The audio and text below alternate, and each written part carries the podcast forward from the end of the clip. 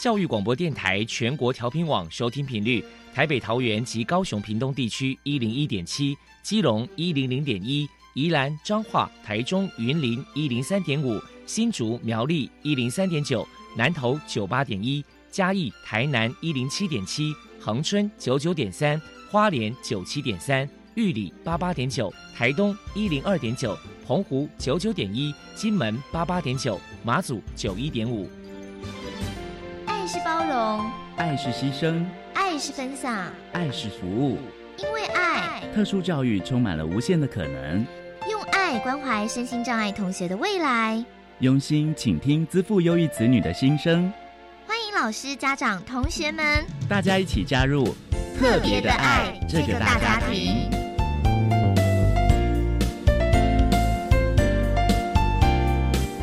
本节目由教育部学生事务及特殊教育司指导，国立教育广播电台监制，欢迎收听。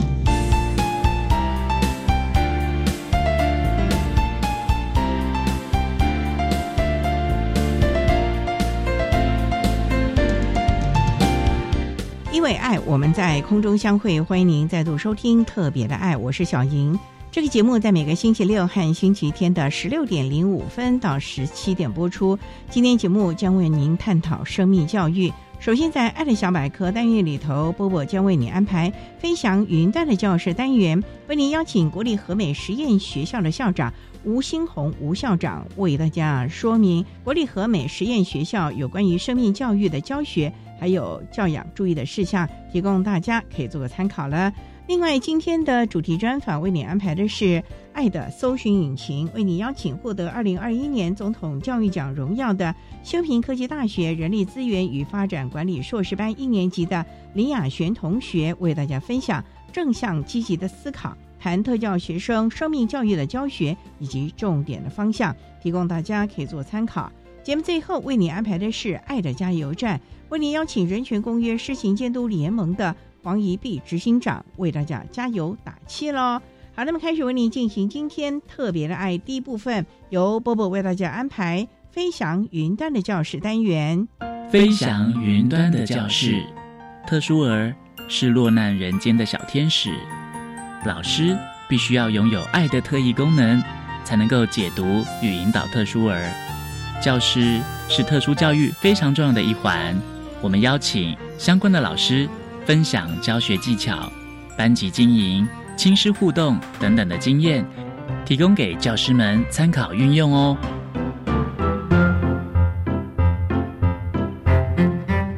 Hello，大家好，我是 Bobo，欢迎收听《飞翔云端的教室》。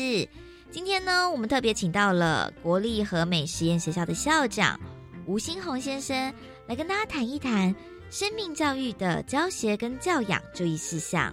我们都知道，国立和美实验学校呢，曾经获得教育部生命教育校园文化种子学校的殊荣。同时呢，学校有举办许多的校内校外活动来推广生命教育。我们就来请教一下吴校长，请您来谈一谈，在指导特教生生命教育的观念，老师在教学上有哪一些小 paper 或者是该注意的地方呢？生命教育在我们现在的呃教学的现场是非常被重视。其实教育本质要回归到课程。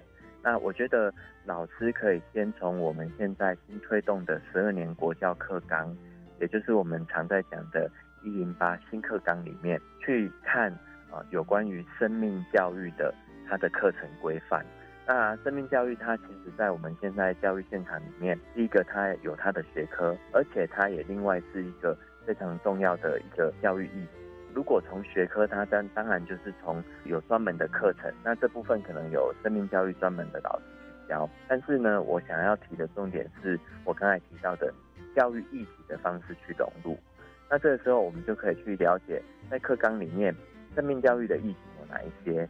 那这些呢，我想以我们现在现场老师他的教学专业职能呢，是很快就能去理解的。那理解之后，我们再将这一些可能他生命教育的学习，去融会贯通之后，融入到我的各个学科里面去教学。例如说，我在国文里面本来在教的这些教导学生实用的语文，或者是这些教材里面，如何去把生命教育的元素融入进来，去带领给我们学生。那数学其实它也可以去融入，以此类推，社会啦、自然啦里面的相关领域科目呢，其实都会有他的生命在里面。那当老师开始有这个认知，而且他也依照着我们的课纲。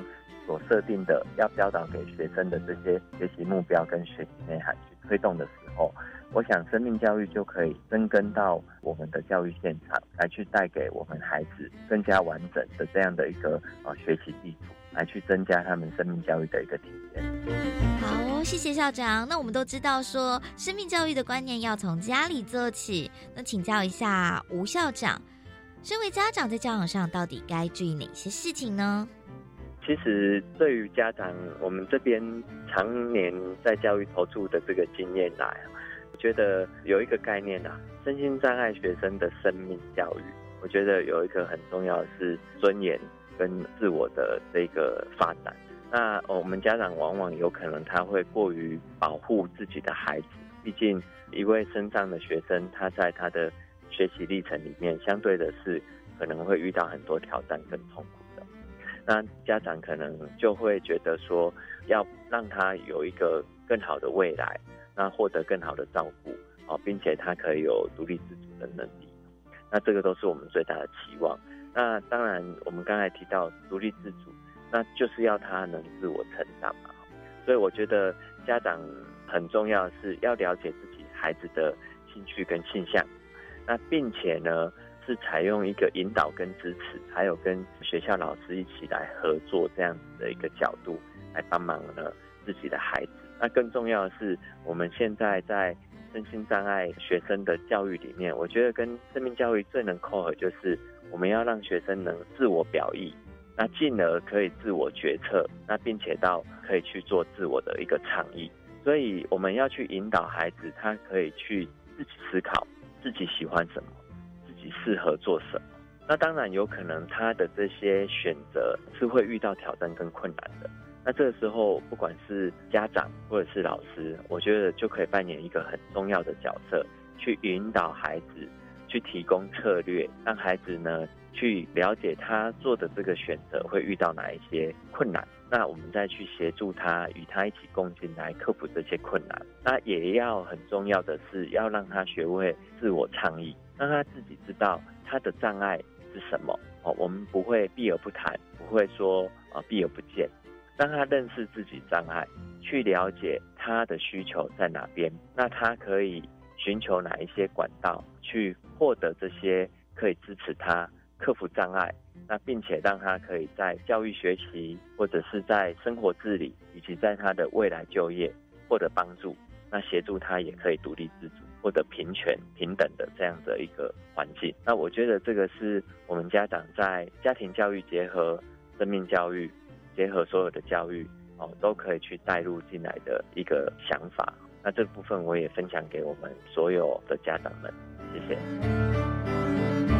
最后请教一下吴校长，在传达特教生生命教育的观念，您这边还有什么样的想法呢？其实，生命教育的精神就在于每一个生命都是独立的课题。我想，就因为它的独特，所以呢，每一个生命都应该要被予以尊重，都应该要平等看待。那我们应该在我们的教育环境里面呢，所有的老师都要有这样的一个体认。所以，当我们面临到的不管是怎样身心障碍类别的孩子，或者是他有怎样不同的身心特质，当我们能秉持这样子，生命都是值得被尊重，都是独立的一个个体。这样的精神呢，去予以给他协助，给他服务，提供他教学。那我想呢，每一个孩子他在校园里面都能获得更加平等友善的一个校园环境。那也会体现到正面教育在啊我们校园里面的一个落实啊跟推展。那这部分也是我想跟我们所有的听众来做分享。谢谢。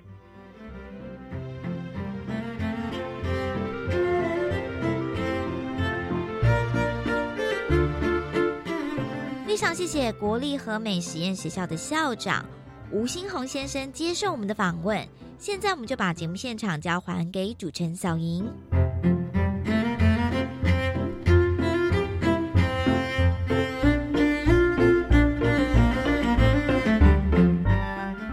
谢谢国立和美实验学校的吴新红校长以及波波为大家介绍了和美实验学校有关于生命教育推广的成效，提供大家可以做参考。您现在所收听的节目是国立教育广播电台特别的爱，这个节目在每个星期六和星期天的十六点零五分到十七点播出。接下来为您进行今天的主题专访，今天的主题专访为您安排的是。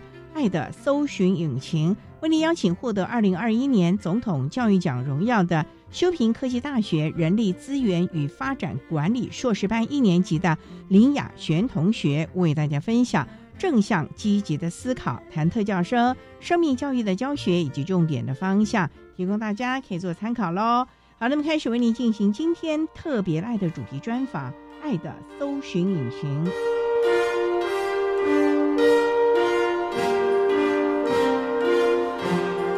爱的搜寻引擎。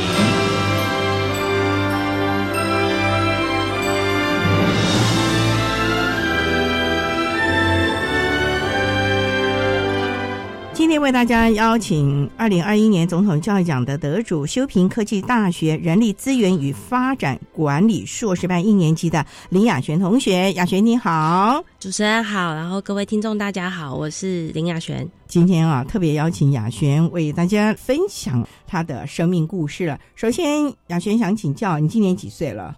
我讲出来可能会吓到人家。我今年四十六岁了。真的吗？我看不出来耶。真的，我还以为你二十多岁了。没有，我四十六岁了。也就是说，你其实，在工作了一段时间之后，才回来继续念硕士的。对对。怎么会有这样的一个计划嘞？这个就是因缘巧合。我一直对读书都很有兴趣，可是因为早期在当选手的时候，加上因为要自己赚一些训练费跟生活费，所以我选择工作。后来我周围的人都大学毕业了，刚好在二零二零年的时候，刚好老板他想要转型，把我安排到一般正职的公司去上班。我跟了他十四年了，老板对我真的很好。但是因为我们选手的身份，如果到了私人的机构上班，我们出去比赛会有限制，公价单可能也不是那么有用，体育署给的公价单。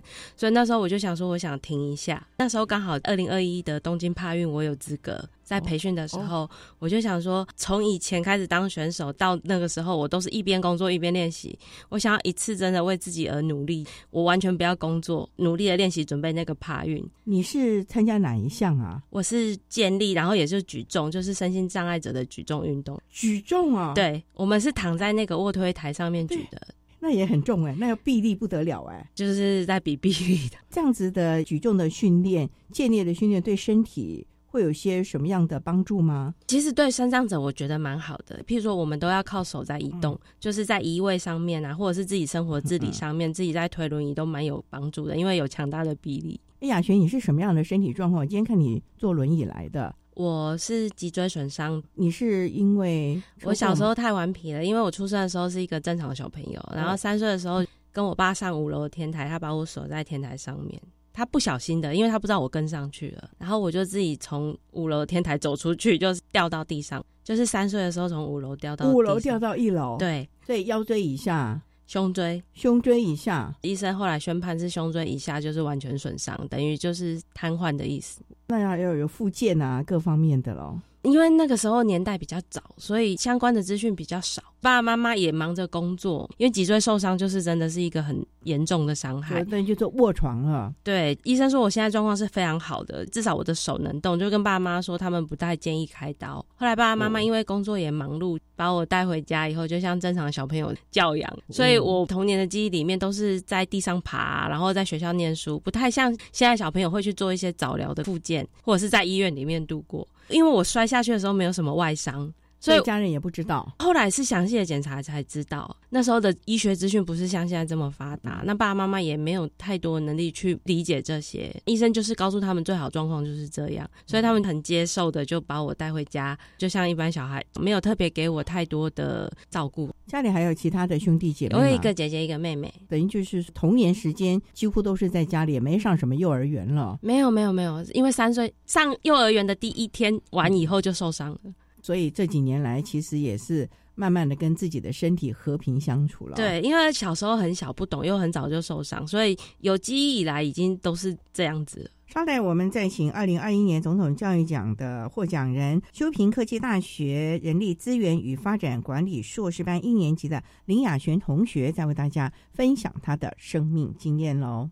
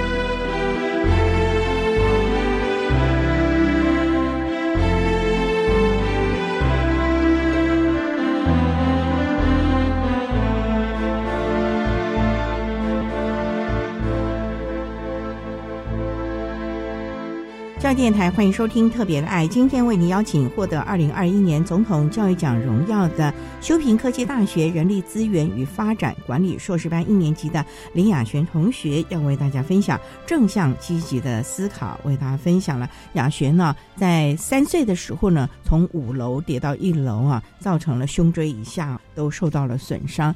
所以你那个时候也懵懵懂懂，家人也都懵懵懂懂，你到底是到了几岁才真的知道身体有了一些跟别人不一样的情形？我上小学的时候就知道了，但是我只是知道我的脚不方便，我并不知道我的状况。脊椎损伤这个名词跟胸椎受伤，对，知道对，因为我很小就是靠自己摸索在过生活。那你的如厕啊、吃饭这些都没有问题吧？其实我后来才知道问题很大。一般来说，脊椎受伤的患者，看你伤到第几节，但是如厕的功能一定会有影响。我知道要上厕所，但小时候妈妈为了方便，她一直帮我抱着尿布。可是上厕所的感觉我是有的，就是一直依赖着尿布。我那时候真的不太明白，我只知道是因为我不方便，所以我必须要包尿布。后来慢慢长大，认识脊椎损伤状况的时候，才知道说，原来我比他们幸运的是，我的感觉还在。因为一般来说都没什么痛觉，对于温度什么也都没什么感觉。对对，那我比较幸运的是，因为医生说我受伤时候小，我的发展虽然是判定在胸椎，可是我的神经成长什么都是比别人在更多的。因为一般是成年受伤以后，如果断掉了，就是完全没有知觉了。可是我是一边成长，看它长到哪里，所以我比别人好的是，我有反射的。功能，然后反射是，例如说遇到冷水、热水的时候，我的脚会告诉我说有危险的，它会自己有状况，可能我没有办法很明确感受到温度，但是它会自己收起来，哦我就知道有危险的。像上厕所的功能也是，就是我还知道，所以我蛮是一个奇迹的，所以都还可以自己处理了。对，然后后天又加上我运动的关系。为什么会想要运动了呢？当初我没有真的很想当运动选手，我从小到大都是在一般的学校念书，没有上特教班哦。没有没有，我的体育课也都是顾教室的。对，一直到高中的时候，我念的特教学校彰化仁爱和美实验学校，对，那里是全台湾唯一一所招收肢体障碍学生的学校。从那个时候才开始练体育。那因为我最大的梦想就是想坐飞机出国。但是因为没有够的旅费，学校最诱人的就是有两个社团，只要你选上了，可以代表他们就可以出国比赛，免费坐飞机。所以，所以 因缘机会下，因为一个是轮椅舞蹈，一个是健力社。可是那时候轮椅舞蹈是以男生为主，只剩健力。那时候我就想说，反正我从小到大都是靠手，我一定很有力量，就去加入了。那健力的社团有多少女孩子啊？那时候我们人最多的时候有大概十几位，因为我们那是课后活动，就是下课以后就可以过去练习这样。那有筛选吧？要看你先天如何，像我就无法哎。教练就是以鼓励的心态，欢迎大家都去，自然而然的每次选拔就会筛选出一些比较优秀的选手。对，所以其实你一直都是在我们普通的学校就读了。对我从国小到国中都是。可是和美其实他从国小部就开始了，对对，所以我进去的时候觉得很新奇，所以之前都不知道有这样，家里都不知道有这资讯，你的国中国小老师都没告诉你们这样的一个资讯，没有，都没人，我自己也没有想要往那个方向去念书，因为我自己觉得我在一般学校的生活上面还蛮好，而且那时候最大的梦想是念美工学美术，因为我画画很喜欢画画，哇，高中的时候是考上了华冈艺术学校。华冈哎，台北哎，对，然后就是你家住哪？从小在台北长大，我以前住万华。哦，万华。对，但我是台中人，对，爸爸妈妈做生意的时候，我们去了台北。那年考上华冈，很兴奋，很想去念，可是因为在阳明山呢，对，还有环境，学校说没有办法为我改变，所以那时候我完成了我最大的梦想，但是就放弃了。后来休学一年以后，才想说，既然外面环境都这么不适合，我就选择特教学校。和美学校有美工科，刚好接上了我的兴趣，所以也是为了自己的兴趣。对，所以你是透过十二年事情辅导安置喽？那时候也不知道，那时候没有这个，哦，都没有这个。对，那时候还民国八十几年，所以就觉得哦，那既然有这个我喜欢的美工，那我就到彰化来上好了。哇，其实雅轩，你对自己其实蛮有主见的喽。有一点，就是因为我会觉得我想要做自己喜欢的事情。我很小就觉得我已经不方便了，所以要为自己喜欢的事情努力一下。这是一个非常棒的一个正向的思考了啊！稍待，我们再请获得二零二一年总统教育奖荣耀的修平科技大学人力资源与发展管理硕士班一年级的林雅璇同学，再为大家分享他的正向积极的思考，如何面对了胸椎以下受伤的这些情形喽。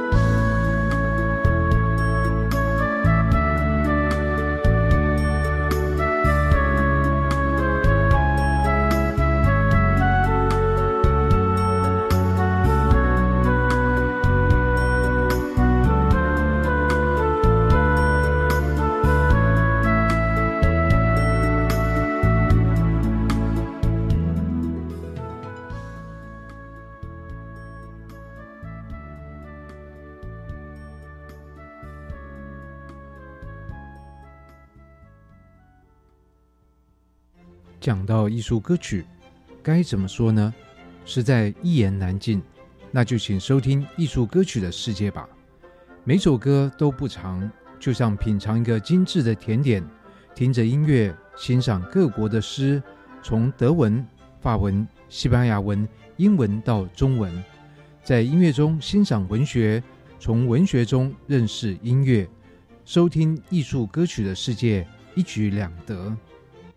什么条件可以参加青年暑期社区职场体验呢？三十五岁以下国内公司立大专校院本国籍在学学生。那要怎么参加？可以上青年署的 Reach 职场体验网加入会员后投递履历，职缺包含企划活动、产品设计、行销管理、导览解说等。什么时候报名呢？即日起到六月十四号报名，薪资一点五个月。那我要报名。以上广告是由教育部提供。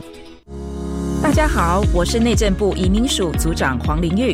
政府为了解新住民在台生活相关需求，作为推动各项服务措施之参考，将于今年六月到十月间进行新住民生活需求调查，由佩戴识别证的访员进行访问。如有疑问，请洽询零二二三三一五一三三分机六零一到六零四。以上广告由内政部移民署提供。管那么的水，落嘎西木嘎！大家好，我们是欧开合唱团。您现在收听的是教育电台。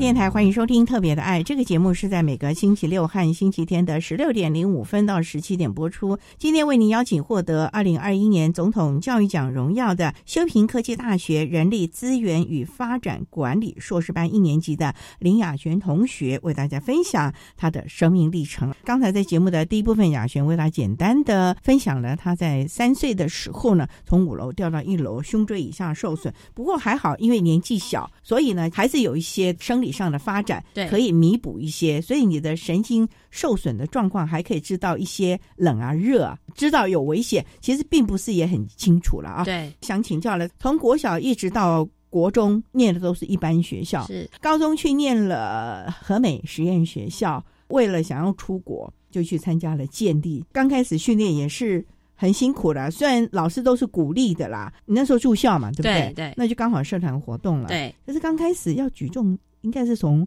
五公斤开始吧，因为我们从小到大脚不方便，都是靠手在支撑身体跟做任何事情，所以我还记得我第一次试举就四十五公斤、五十公斤了，你那么厉害啊！对我自己也很惊讶，但是对我来讲这件事情真的不难，是本能的反应了，因为我们从小到大都在训练，大部分的学弟妹都是这样，因为你们都完全靠手臂，对，尤其是撑拐杖的学弟妹会举得更重，因为他们还要撑身体。选手的训练其实也是很辛苦的哦。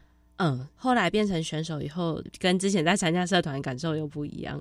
可是为了想要出国，所以你就咬牙忍住了吧？对，那时候就想说，只要选上就就可以出国，就是有一个动力。那时候我们大家都要住校，所以下课唯一的休闲活动就是大家聚在一起啊，就一起练习啊，一起谈梦想，我觉得蛮快乐的，蛮好的啊。那一群志同道合的同学可以谈谈梦想。互相的鼓励，对学长学姐也会带我们，所以大家就是一个企业目标。可是训练还是很苦，而且重点就是他还是要有一个目标，要有规划，例如营养啦，或者是练习的时间呐。因为我们是社团的时候，所以我们没有这么的严谨，真的是以兴趣为主。是后来我慢慢的我变成选手以后，什么机缘会变成选手？我前面在高中练三年，其实都没有选上。后来毕业了以后。我就很认真在工作，就没有上大学吗？我那时候差零点七分考上高雄师范大学，因为妈妈就说是你没有办法考上，家里也没办法让你去补习或什么，你就去工作吧。那你去哪里工作了？我第一份工作在出版社做排版人员，诚心出版社。诚心啊，对，这家出版社不错啊，对，这都出一些人家不出的那个书。我们社长是一个还蛮有文学、文化、文学的。对，还记得陈社长那时候就是开始工作了，赚钱，可是生活就变得很狭隘，除了家里就是上班，就两点一线了。对，然后我就觉得生活很无趣，就自己想要存钱，再完成出国的梦想。也存到了钱，因为那时候很认真工作存钱，就变成我的目标。可是当我存到钱以后，因为一个人没有办法跟着旅行团，对，出去又是种种的不方便。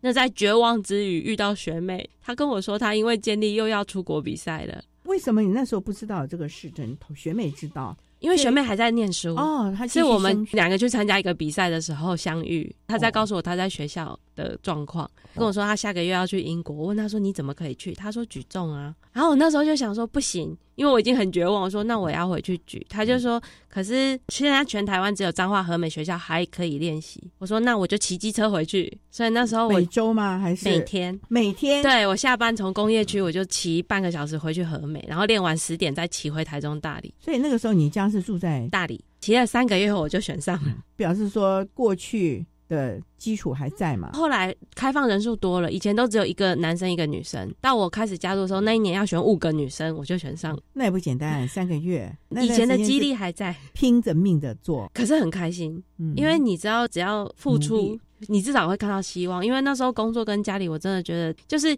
赚到的钱也不开心，好像没有一个目标。那时候还在诚心吗？对对，等于就是工作和建立的举重的训练。对我早上八点上班，六点下班我就冲回去，因为我家到诚心要一个小时，因为他在东海那边，台中工业区。后来就说你的兴趣是骑摩托车，我说不是啊，那是在台湾大道上啊，你还要在骑到彰化和美。对。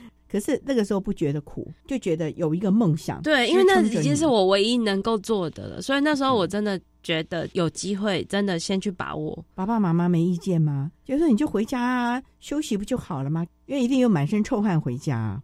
有，可是因为他们没有办法帮我的时候，也不阻止我，多少还是会关心一下啦。但是因为我也很执意，反正就是，既然我们没有办法给你实质的帮助，你既然有兴趣，而且。好像还蛮乐在其中，那我们就不支持不鼓励了。对，那也不错啊。对。三个月选上的选手，那时候是在国内比赛，还是要代表国家？我那时候第一次选上就选上了亚运，一九九九年我还记得我的第一场比赛是亚运会，在泰国第一次出国。对哦，好兴奋，好兴奋哦。对，可是也是因为出国的时候跟公司的协调没有办法，因为我们出国都是两个礼拜十四天，公司没办法。对，然后就算我有公家长也没办法，所以那时候公司要我做抉择的时候，我就把工作放掉了。因为我觉得梦想这种东西得来不易，而且前面已经工作三年，我觉得工作可以再找，可是机会来了，一定要把握。梦想啊，一定要让它起飞，哪怕多么的困难，只要有这个机会，对不对啊？好，那稍待呢，我们再请获得二零二一年总统教育奖荣耀的修平科技大学人力资源与发展管理硕士班一年级的李雅璇同学，再为大家分享他的生命历程喽。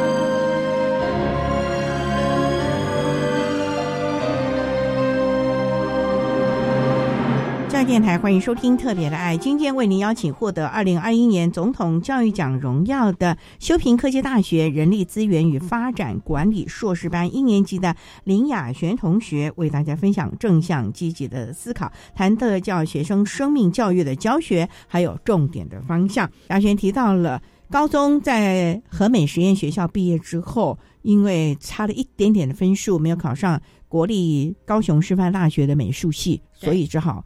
回家工作了，对。可是呢，之后又跟学妹重逢，发觉有出国的机会，又重拾了。建立也就是举重，去泰国的感觉怎么样？终于圆梦。对我永远都记得那个感觉。我第一次拿到护照，然后第一次坐上飞机，因为我们是选手身份，一到机场就是侨胞来接我们，每个人都有花圈，哇，好光荣！跟跟团出去的感觉就不一样。然后环境也不用担心了，都是无障碍，全部都帮你们都对对，只要自己有准备好零用钱就好了。然后比完赛以后，全部都是你的时间的，因为那是大比赛，又招待旅游。所以我觉得好值得哦。虽然两个礼拜把工作辞掉了，可是这两个礼拜可能就是你人生的一个分界点哦。对，会让你觉得我只要有一个目标，我只要努力，都是有希望的。对，那时候觉得真的钱可以再赚就好了，钱可以再赚，梦想一定对要去支撑的。对对对。好了，那两个礼拜那也就是昙花一现了。虽然有那么多的兴奋，那么多的第一次，可是回到台湾，是不是要开始努力的为下一次？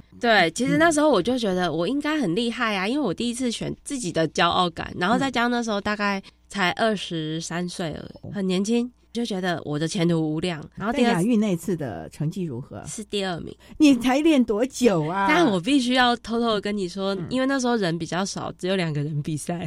那也不错啦。对，那不能讲。然后回来家里，妈妈开始出声音了。妈妈就会觉得说：“你有实现过你的梦想就好了。”她希望我可以去找一个正职的工作，因为我觉得家人都会担心，因为我不方便。妈妈又很担心，怕以后她不在了谁照顾我。对对对。她希望我稳定。对。然后，因为我们那时候身心障碍的运动才刚起步，其实所有的制度不是那么完善。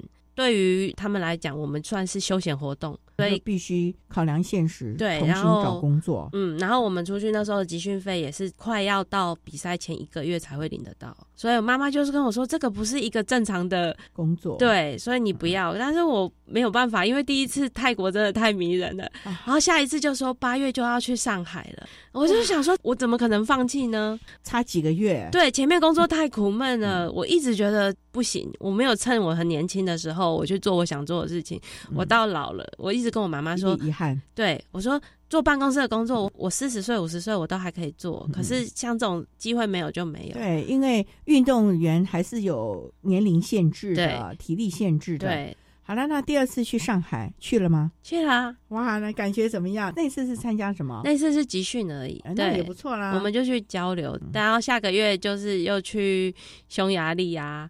我们有时候一年可以出去五次，终于圆了你出国对。然后那时候因为妈妈不谅解，但是后来我们达成协议，妈妈就说她只有一个要求，因为她觉得那是我的梦想，她阻止不了。但是她希望我遇到任何挫折困难的时候，或者是我经济没有援助的时候，不可以回家伸手要，因为她觉得我是有能力照顾自己的，但是是我自己选择的。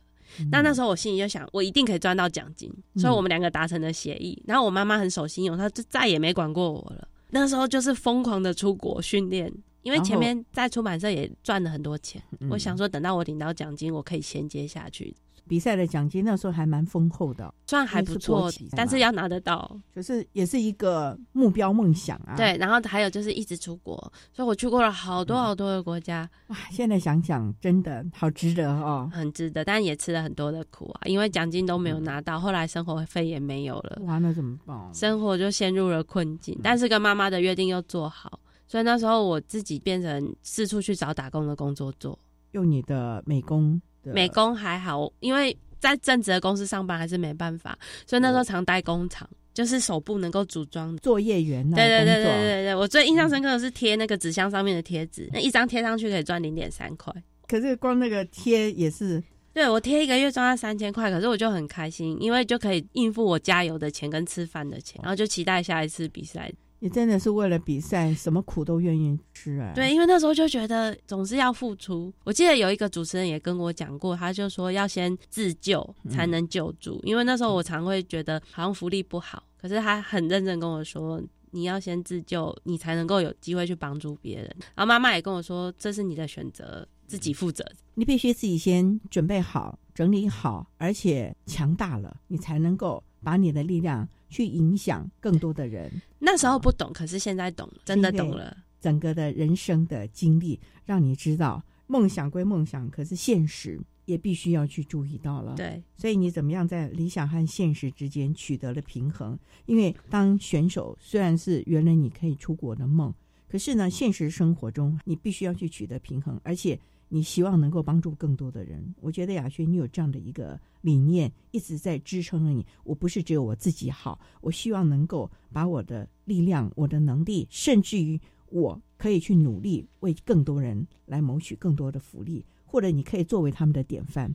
对我真的是这么想，因为我后来我觉得已经变成身心障碍，就是改变不了的，就接受它。像我在职场找工作的时候，我都告诉我自己说，我不是为我自己，因为我们找工作真的很困难。我就告诉我自己说，我要表现得更好，让老板他们对我们生长者有好的印象。那下一个再来承接的环境上面什么的都可以让他们完善的，这是我自己能力能做的啦。哇，你好棒哦！因为我们看有其实有一些的人呢，他就永远都是手心向上，永远就是在自怨自艾，或者是希望别人怎么样，完全没有考虑到自己。你要先做出一个成绩，让别人肯定你之后呢，他才能够。看到你的好了，可能因为我觉得出国让我的眼界打开，然后视野什么的，所以我的想法会比较宽阔一点。视野宽阔，出国虽然是一个历练，可是最重要就是你有那个梦想，而且你也知道，在这个梦想的这条路上，必须靠自己去努力，打出不同的格局。不同的事业，你才能够承先启后了。对，那我们稍待要再请获得二零二一年总统教育奖荣耀的修行科技大学人力资源与发展管理硕士班一年级的林雅璇同学，再为大家分享他的生命历程。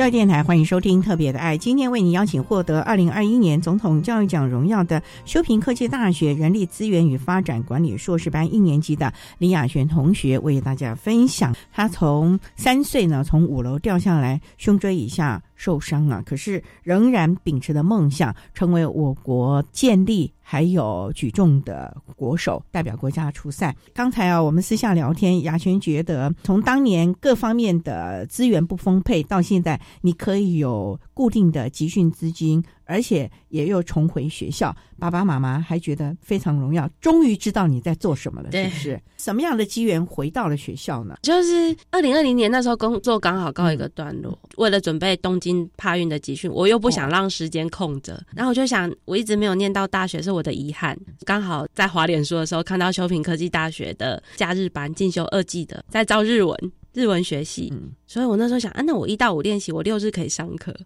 而且离家又很近，因为修平科技大学离我家大概十五分钟。我本身对日文有兴趣，我想说我去补习班，我要去东京。对，补习班补习要付学费，可是我去读书，我可以拿到学历，然后又可以学我喜欢的，我就去报名了。结果就上了，因为我有工作经历可以抵。其实他应该要念四年，可是我二季的假日班就是你可以用前面的工作经验去抵。对，然后我又有一张乙级的证照，加了分就上了。乙级的证照是美容啊，你还会美容啊？对，这也是因为那时候乙级耶，对，乙级很难考哎，对，很难考。那是因为工作的时候，老板那时候想要开一间美容工作室。你后来去哪里工作啊？我在一间管理顾问公司。那我们老板也是兴趣很广，他自己报名他不上，他就叫我去上，然后叫我去考，我就为了满足他，我就真的去上去考。哎，不错啊，有人帮你出学费啊。对啊，然后我后来知道这张证照真的很管用，真的，因为他会。加很多分，包括你在念书，或者是你在推荐自己的时候。对呀，因为绩优或者是推甄加很多分，因为乙级真的很难考。很棒哎，对，你要知道很多线上工作好多年的都考不上，因为我知道那个很难呢，稍一不慎。对我有个朋友啊，已经二十年了没考上。我那时候报的是保证班，是密集训练的那一种啊。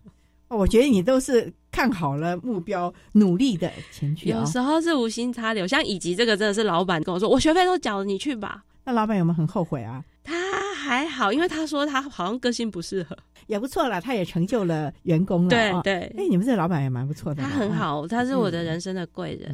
那后来因此上了修平，那又为什么要去上这个人力资源研究所？我在修平念了两年日文系，然后我觉得念书真的还蛮快乐，因为我觉得重新再当学生，真的对于学习这件事情，对更有想法。后来因为我今年有亚帕运，就是亚运，然后明年又有帕运，我比较想要把所有重心放在练习上面。今年去哪？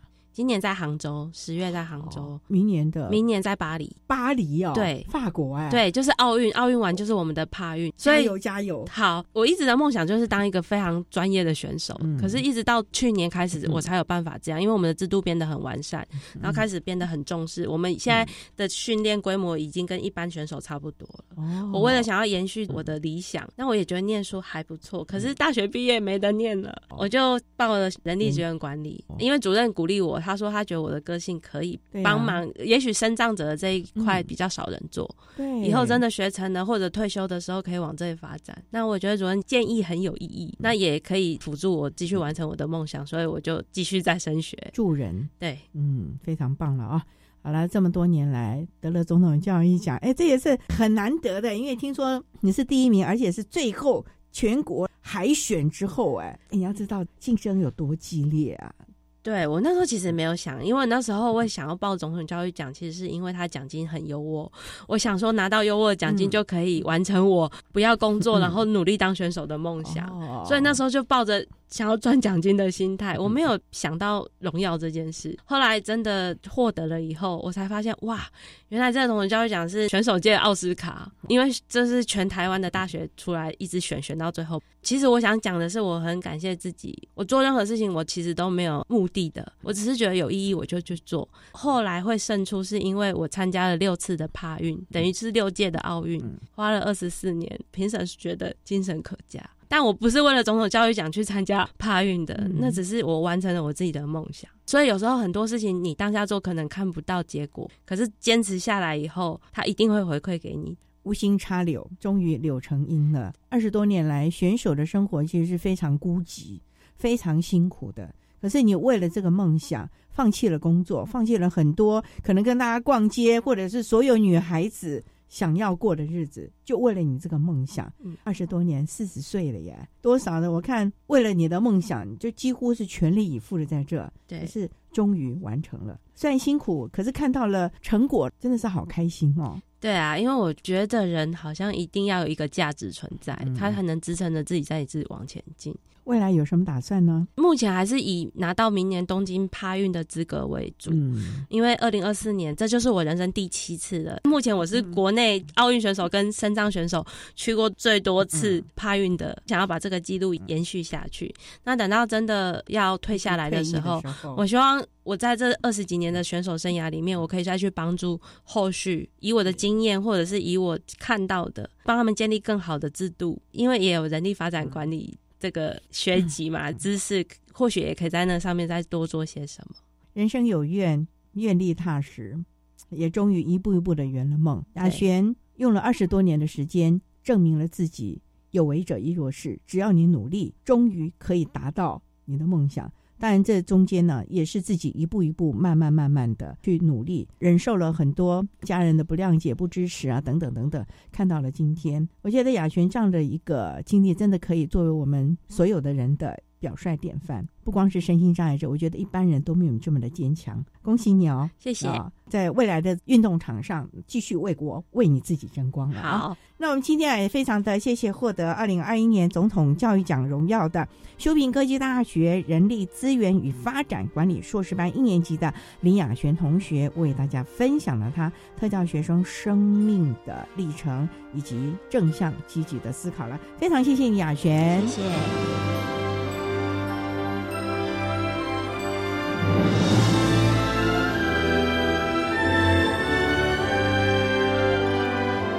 谢获得二零二一年总统教育奖荣耀的修平科技大学人力资源与发展管理硕士班一年级的林雅璇同学，为大家分享了他的生命历程，提供大家可以做参考。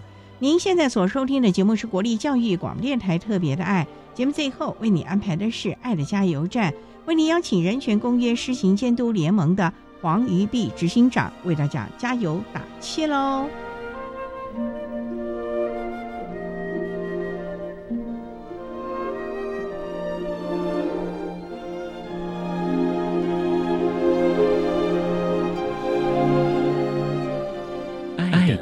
加油站。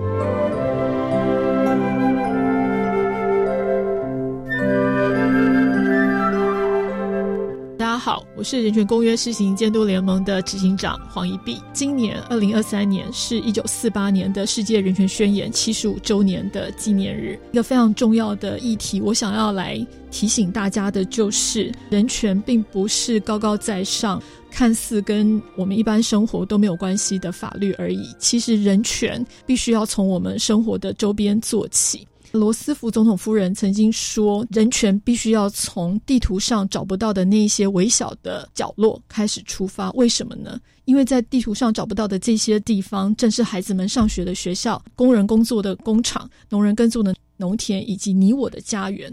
我们这些平凡的男女老少，正是在这些微小的处所寻求我们人性尊严以及公平的机会。所以，如果人权没有办法从我们的身边开始出发，联合国通过再多再高远的人权公约也都是空谈。这边我想要邀请大家跟我们一起为不公不义的事情，为你我的这个权利一起站出来，成为一个人权捍卫者。有一天。我们讲了这么久的普世人权，才能够真的在我们的周遭生根发芽。谢谢。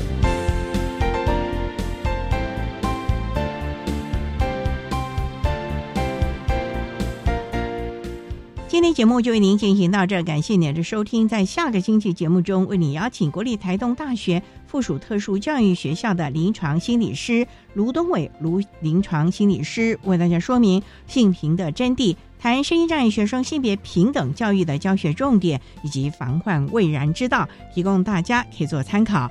感谢你的收听，也欢迎您在下个星期六十六点零五分再度收听特别的爱。我们下周见了，拜拜。